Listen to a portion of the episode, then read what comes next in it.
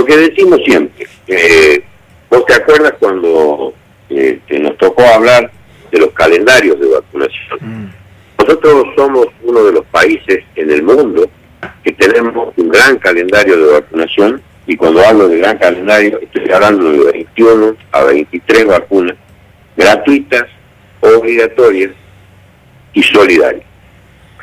Esto siempre ha sido para nosotros una preocupación en aquellas enfermedades que nosotros necesitábamos hacer desaparecer de nuestro territorio, como por ejemplo el sarampión. Si tenemos la población totalmente vacunada, nosotros hemos pasado cinco más años sin sarampión. Pero hay otras poblaciones mundiales como Italia, Estados Unidos y otros lugares que no les afecta demasiado y ellos creen que no tienen que tener. Y eso hace que sea un calendario voluntario, no obligatorio como nosotros. Cuando nosotros nacemos, nos ponen la BCG, que es la vacuna antituberculosa. Y después nos ponen la cuádruple, y nos ponen la triple, y nos ponen la neuro 23. Y no estamos consultando ni hay consentimientos informados.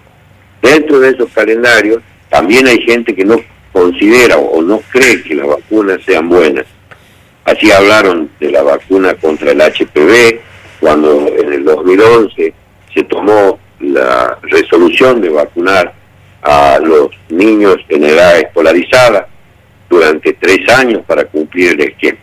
Lo que sí podemos decir es que en nuestro rango de mirada y en el paso del tiempo la cantidad de HPV ha disminuido y eso tiene que ver con la vacuna. El sarampión ha disminuido y eso tiene que ver con la vacuna. Y otras enfermedades biológicas o, bacterianas transmisibles han disminuido. Eso significa que este rico calendario hace que nuestra población esté vacunada. Los antivacunas van a funcionar siempre. Yo no tengo nada en contra de ellos.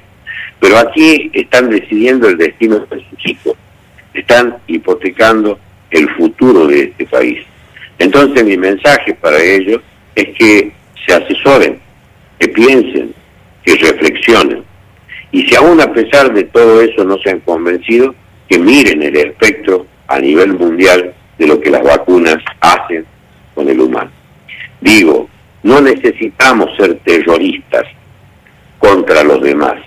Macron dijo, una minoría no puede ganarle a una mayoría y tampoco encerrarla a la mayoría si no tienen que ser respetadas. Por eso, a nivel mundial, se están haciendo los pases de quien tenga las dos vacunas, de quien tenga una vacuna, el uso del barbijo y una serie de medidas para que no ingresen al lugar.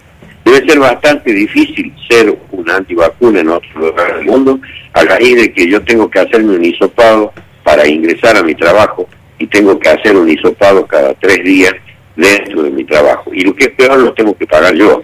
Entonces, evidentemente, la gente no les está quedando mucha opción. Y ahí hablamos de los derechos humanos. Pero yo, en este sentido, no lo metería a los derechos humanos, porque yo no estoy vulnerando ningún derecho humano. Yo simplemente estoy tratando de llevar una conducta sanitaria para que tengamos una población sana. Por lo tanto, quienes se incluyen dentro de esto, que son la mayoría, también tienen sus derechos humanos. Si vamos a hablar de derechos humanos, en una minoría tendrá que repensarse, porque la mayoría indica que la vacuna, todas las vacunas son buenas.